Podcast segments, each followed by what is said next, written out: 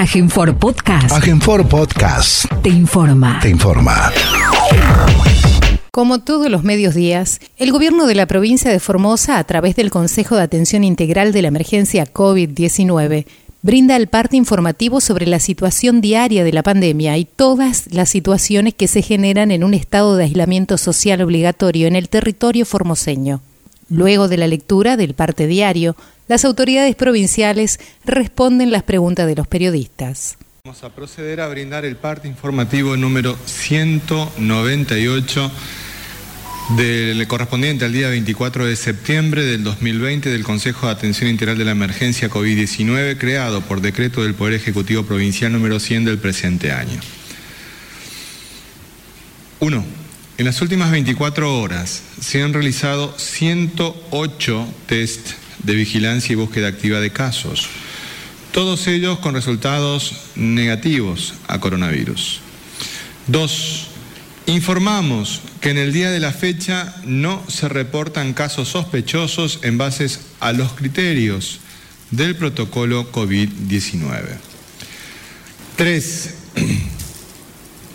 en el día de la fecha se darán de alta médica a tres pacientes una mujer de 22 años y dos hombres de 40 y 81 años, quienes han obtenido resultados negativos, dos resultados negativos consecutivos a coronavirus, no constituyendo, por lo tanto, riesgo alguno para su familia ni para la comunidad.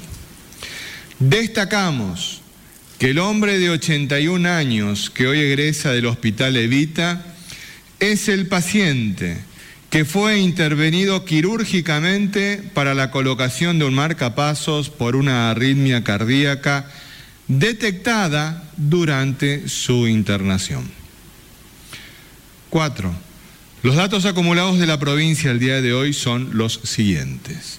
Total de casos diagnosticados, 124. Total de casos recuperados, 96. Casos activos, 18, 12 de ellos asintomáticos. Fallecimientos por coronavirus en la provincia de Formosa, 0. Casos en tránsito con egreso de la provincia, 8. Casos extranjeros importados, 2. Cantidad de test realizados a la fecha, 12.593 con un 0.98% de positividad. 5. Los números de las últimas 24 horas relativos a la tarea preventiva que lleva adelante la policía en toda la provincia son los siguientes. Ingresos de camiones de carga, 534. Control en la vía pública, 12.703 personas y 8.837 vehículos. Infracciones. 143 vehículos por restricción de circulación y patente y 436 personas por restricción de circulación y no uso del barbijo. Ingresos irregulares judicializados, 1 más 4 contactos en estudio. Fiestas privadas intervenidas, 2. 6. En relación a la lucha contra el dengue, informamos que en el día de mañana, viernes 25 de septiembre, se realizarán las siguientes tareas. Control de focos y tratamiento con herbicida barrios Norte y barrio 21 de Julio de Ingeniero Juárez. San Francisco de Laguna Blanca. Guarda la Tosca y lote 27 de Las Lomitas. Centro del Colorado. San Nicolás de Pirané y Vial Juan Domingo Perón y Municipal de Formosa Capital. Descacharrizado Barrio La Nueva Formosa en conjunto con el municipio capitalino y Barrio 7 de Mayo en conjunto con Vialidad Provincial. Siete, con provincianos. Destacamos por su gran significado el alta médica del paciente de 81 años, que no solamente pertenece a un grupo de alto riesgo ante el contagio del COVID-19, sino que además al realizarse su, chequeo completo, como es habitual en cada paciente que ingresa al hospital interdistrital Evita, evidenció una patología grave previa a su contagio, que no había sido tratada, representando un cuadro médico muy delicado. Hoy podemos celebrar no solamente el éxito de la colocación de su marcapasos durante su internación por parte del equipo médico local, hecho inédito en el país, sino también que esta persona se ha recuperado de COVID-19 y estará regresando en el día de la fecha a su casa. Este hecho refleja la fortaleza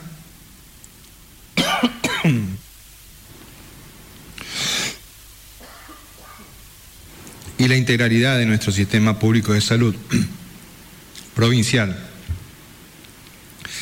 así como la importancia de nuestro estatus sanitario.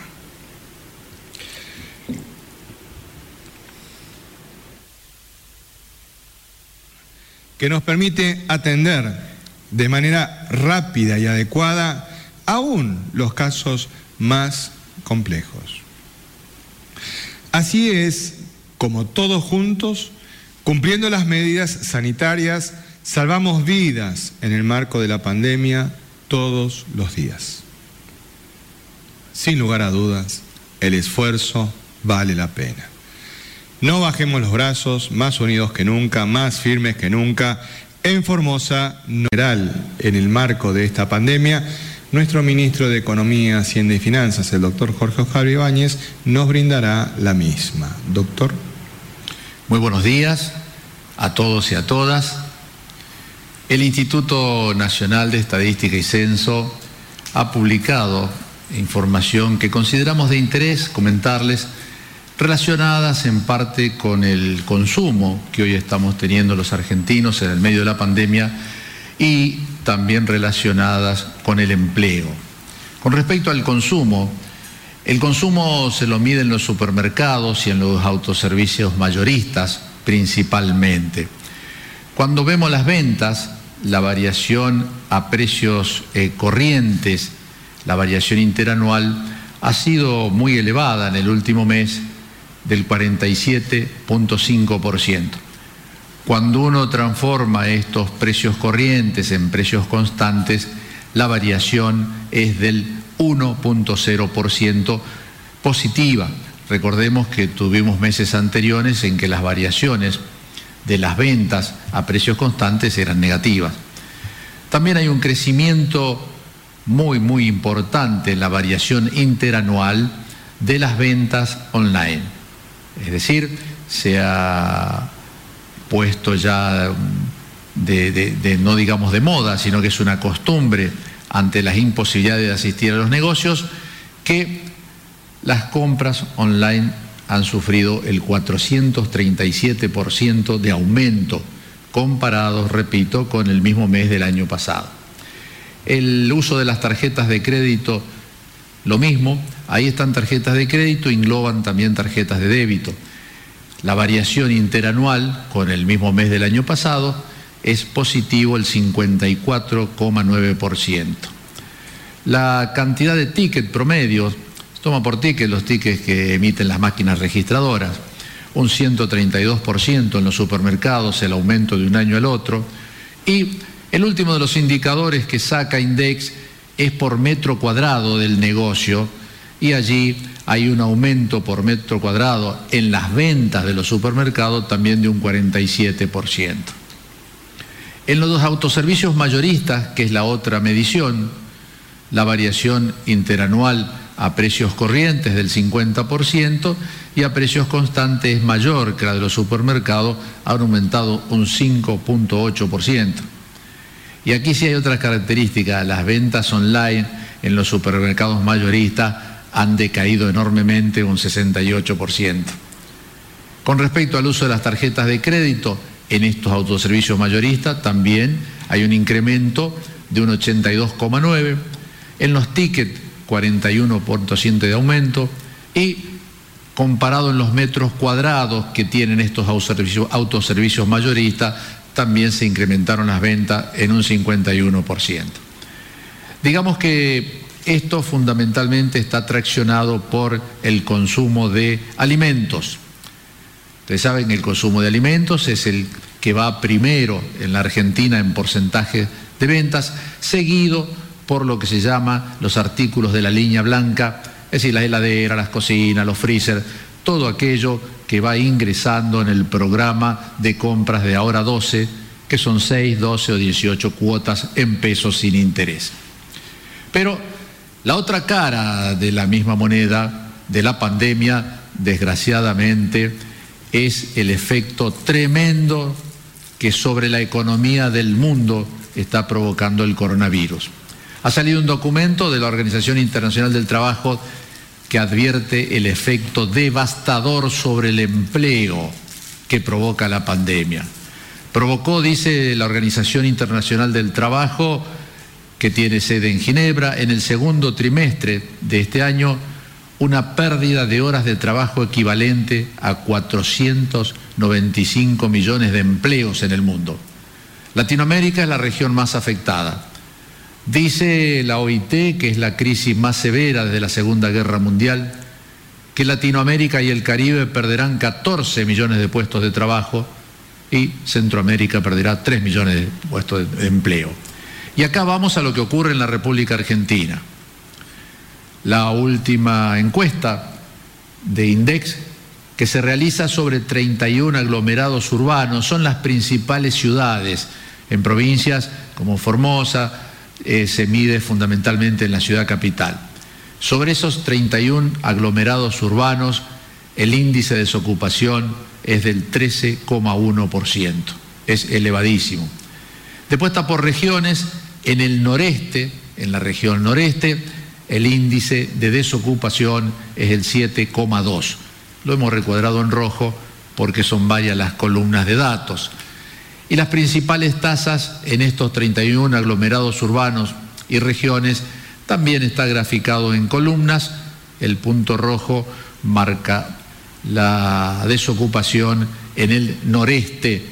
Es indudablemente la más baja de todas las regiones, ya sea del Gran Buenos Aires, de Cuyo, del noroeste, la Pampeana, Patagónica y noreste, como divide el INDEX a un solo efecto de mostrar las, las encuestas que realiza. Con respecto al noreste, que es donde nosotros estamos ubicados, tenemos una tasa de desocupación en el noreste de 7,2% y Formosa del 5,7%. Esto está traducido no por Index, sino por una consultora eh, particular. ¿Qué significa 5.7?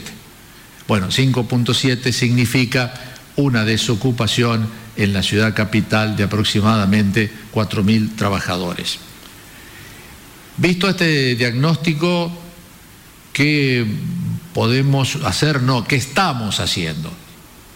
Con respecto a ese índice de desocupación tan preocupante, el gobernador Infran ya ha remitido borradores de convenios para la firma fundamentalmente con el Ministerio de Vivienda y Hábitat para la, pronta puesta en marcha de planes de vivienda, sobre todo en nuestra ciudad capital, de planes de vivienda paralizados por la gestión anterior.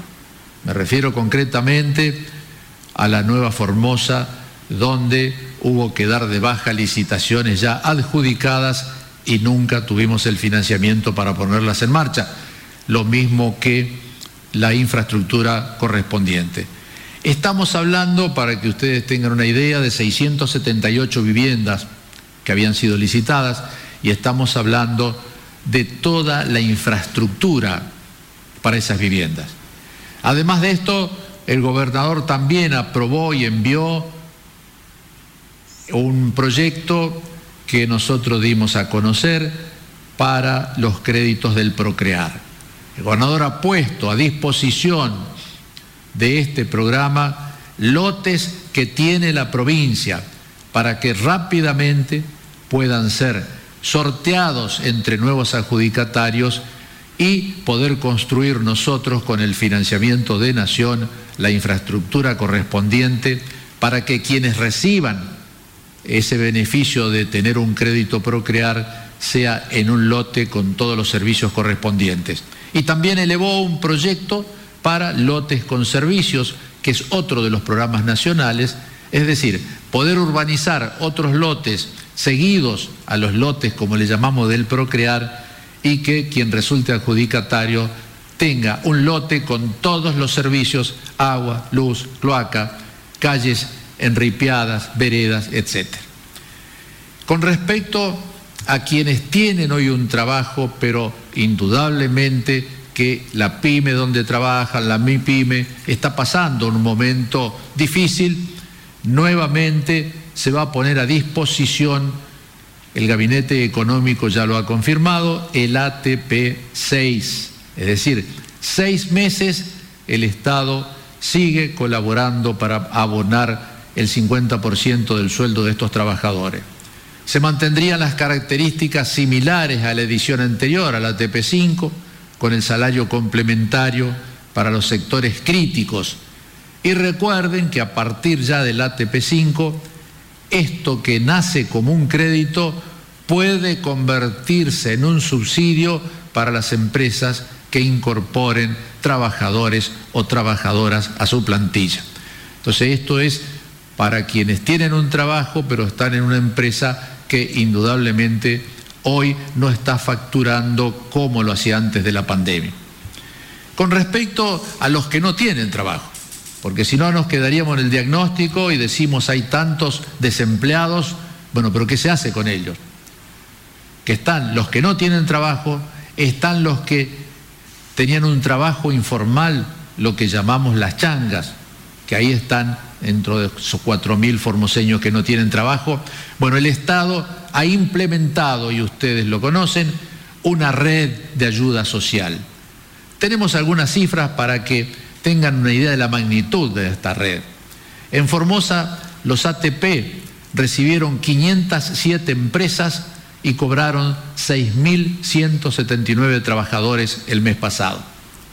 La UH y la UE por embarazo son 47.383 familias reciben la UH y por embarazo 833 beneficiarias. Las becas Progresar, 9.074 becas se abonaron el mes pasado. La IFE, que indudablemente es la red de ayuda social del Estado más grande que tenemos, se abonó en el último IFE 164.030 beneficios. El bono salud alcanzó en Formosa 4.736 trabajadores, la tarjeta alimentar a 32.486 formoseños, el plan Nutrir cubre las necesidades de 17.096 formoseños. Y el bono por desempleo alcanza a 931, a 931 beneficiarios. Quiero, por último, invitarlos a un ciclo de encuentros que tiene por título Industria con mirada de mujer hacia un nuevo contrato social. Es el día de hoy a las 18.30 horas con una inscripción previa se hace por plataforma Zoom y el link lo tenés aquí en el final de la pantalla. Creemos que este encuentro, el impacto en la pandemia y pospandemia de las ODS es sumamente importante, por lo tanto están invitados no solamente las mujeres empresarias, sino también los varones empresarios. El encuentro es, este, creo que el, ciclo este de encuentros es porque fundamentalmente sí este, es la mirada que tienen las mujeres sobre las empresas, pero es, eh, digamos, para que puedan participar no solamente nuestras mujeres, sino también nuestros empresarios. Para finalizar, estas fotografías que nos envían, le hemos puesto un pequeño epígrafe para que se sepa de dónde son.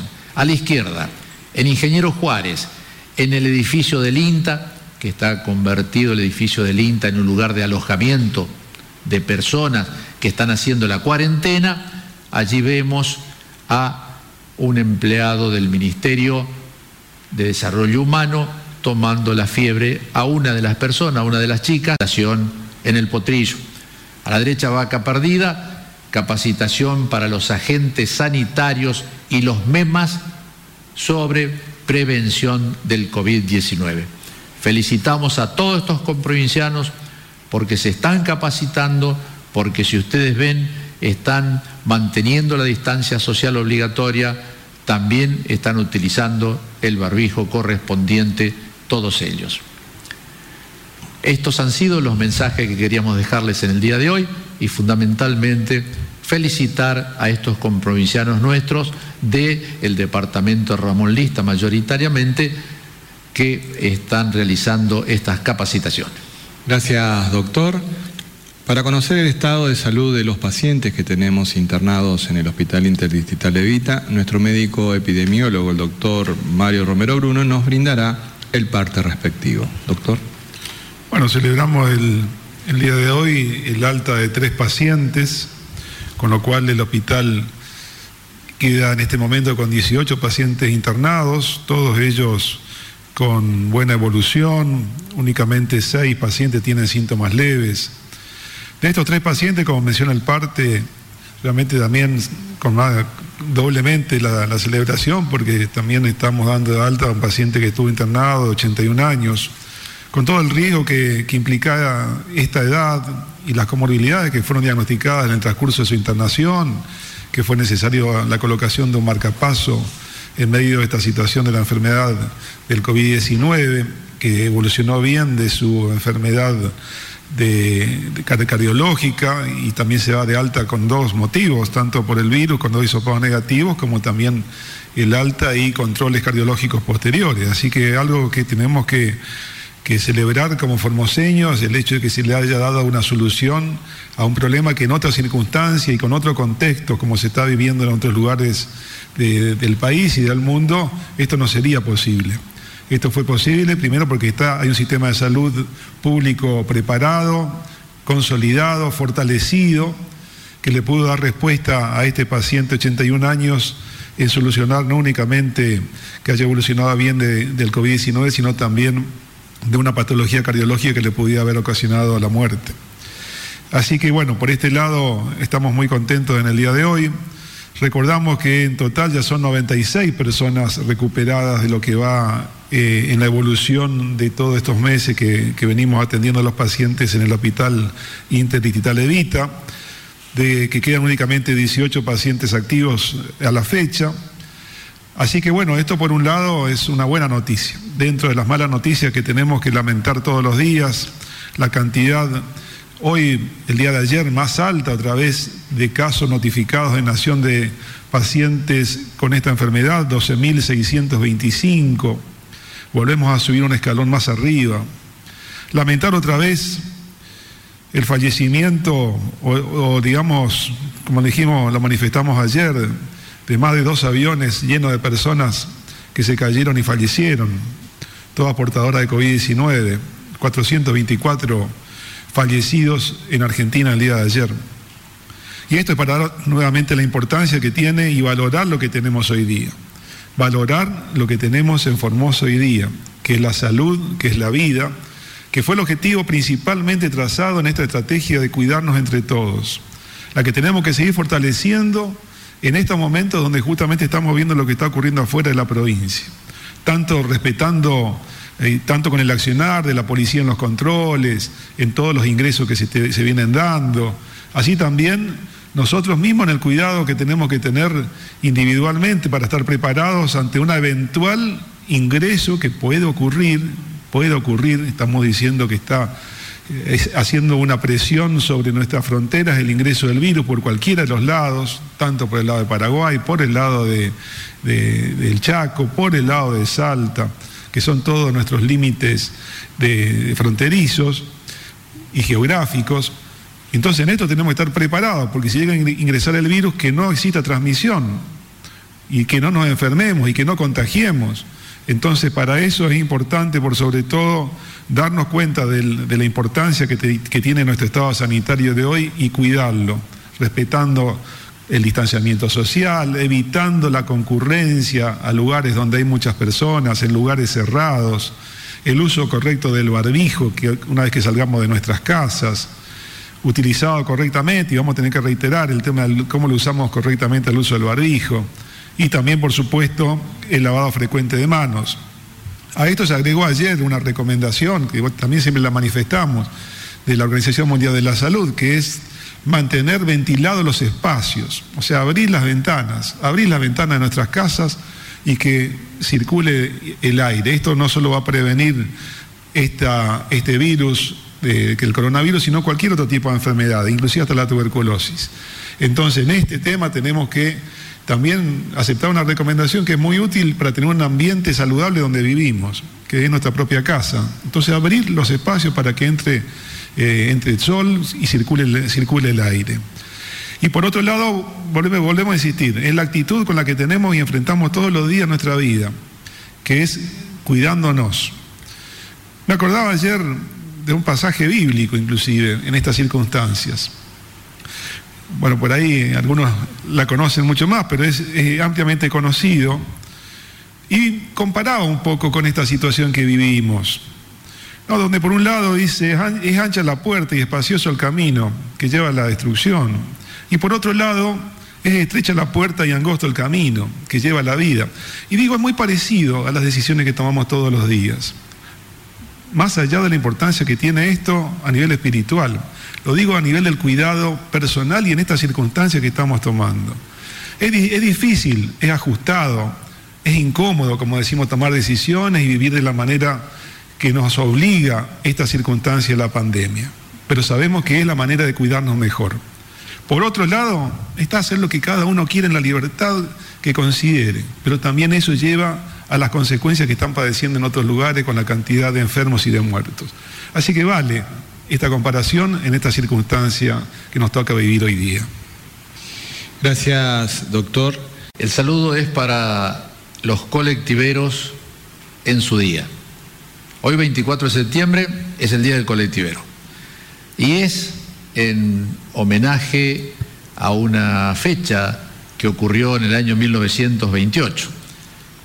En ese momento, este, un grupo de taxistas solicita una autorización en la ciudad de Buenos Aires para poder transportar pasajeros como lo hacen actualmente los colectivos, es decir, con paradas y bajar y subir gente, ¿no? Los autorizaron y ese fue el primer viaje.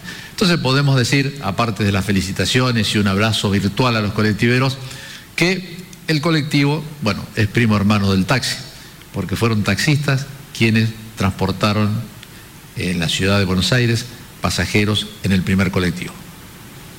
Gracias, doctor. Queremos agradecer a las muchísimas personas que a través de las redes sociales este, saludaron la presencia femenina en esta mesa. Y la verdad es que nosotros también estamos muy contentos de que también en el día de hoy nos vuelva a acompañar, esperemos que nos acompañe todos los días, la ministra, secretaria general del Poder Ejecutivo, la doctora Cecilia Guardia Mendonga, que hoy nos va a hablar de un tema que es muy importante porque está vinculado con algo que nos expresó el doctor Ibáñez, que es la pérdida de empleo. Existen normativas específicas respecto de la suspensión de despidos por 60 días. Doctora. Bueno, muchísimas gracias. Buen día para todos y todas los coprovincianos que nos están acompañando en este momento. En el día de hoy, en el Boletín Oficial de la Nación, se publicó el decreto 761-20, el cual establece en el marco de la emergencia la Ley 27541, que establece la emergencia en materia Em, emergencia pública en materia económica, financiera, fiscal, administrativa, entre otras, la cual fue ampliada por el decreto 260 del Poder Ejecutivo Nacional, en la cual se estableció la emergencia sanitaria en el contexto de la pandemia que golpea tanto a la Argentina como a todo el mundo. En ese marco se establece en el decreto que nos toca hoy en el boletín, el 761, se establece la suspensión de los despidos sin justa causa o por las causales de falta o disminución de trabajo. Esta medida empieza a regir desde el día de hoy y por el término de 60 días. Vale aclarar que eh, esta medida no será de aplicación para las contrataciones que se efectúen a partir de los 60 días, o sea, a partir de mañana. Esta medida no será, pero sí para las contrataciones que se encuentran vigentes.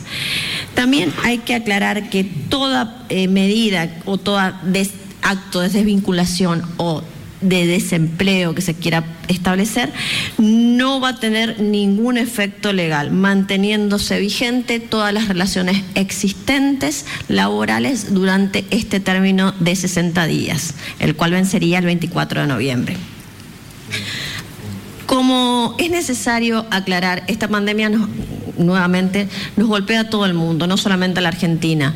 Por eso es necesario que contextualicemos esta medida. Si bien esta medida es dispuesta por el Gobierno Nacional, otros gobiernos, como el gobierno, por ejemplo, británico, salió hoy en las noticias, evalúa diferentes medidas, casi similares a las que estableció Francia o España, a los efectos de evitar eh, la caída del empleo de que el desempleo siga aumentando, con casi actualmente 700 mil personas que han sido desempleadas en este contexto de pandemia que empezó en marzo hasta el momento que han perdido su fuente laboral en Gran Bretaña. Como ustedes podrán saber también, la mayor cantidad de desempleados fueron jóvenes.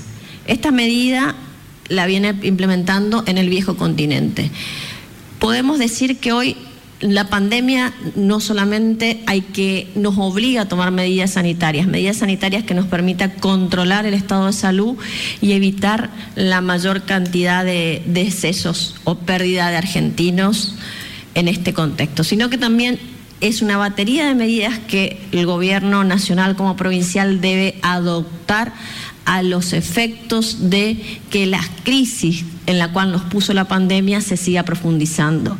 Y por eso hoy voy a tomarme el atrevimiento del ministro de Gobierno a sacarle este tema, pero hoy se está abonando los 5 mil pesos del bono a las fuerzas policiales, un hecho que se celebra porque se abona con fondos netamente del Tesoro Provincial. Nuestros policías, que juntamente con nuestras fuerzas de seguridad provinciales, más nuestra sistema de salud provincial están dando batalla en la primera línea contra esta pandemia. En ese contexto, creo que es necesario hoy resaltar estas dos cuestiones provinciales sobre todo, pero más que nada, bueno, todos los esfuerzos que está haciendo tanto el gobierno nacional como provincial a los efectos de paliar las diferentes crisis en las cuales nos arrojó la pandemia. Gracias, doctora. Estamos abiertos a las preguntas que deseen formar.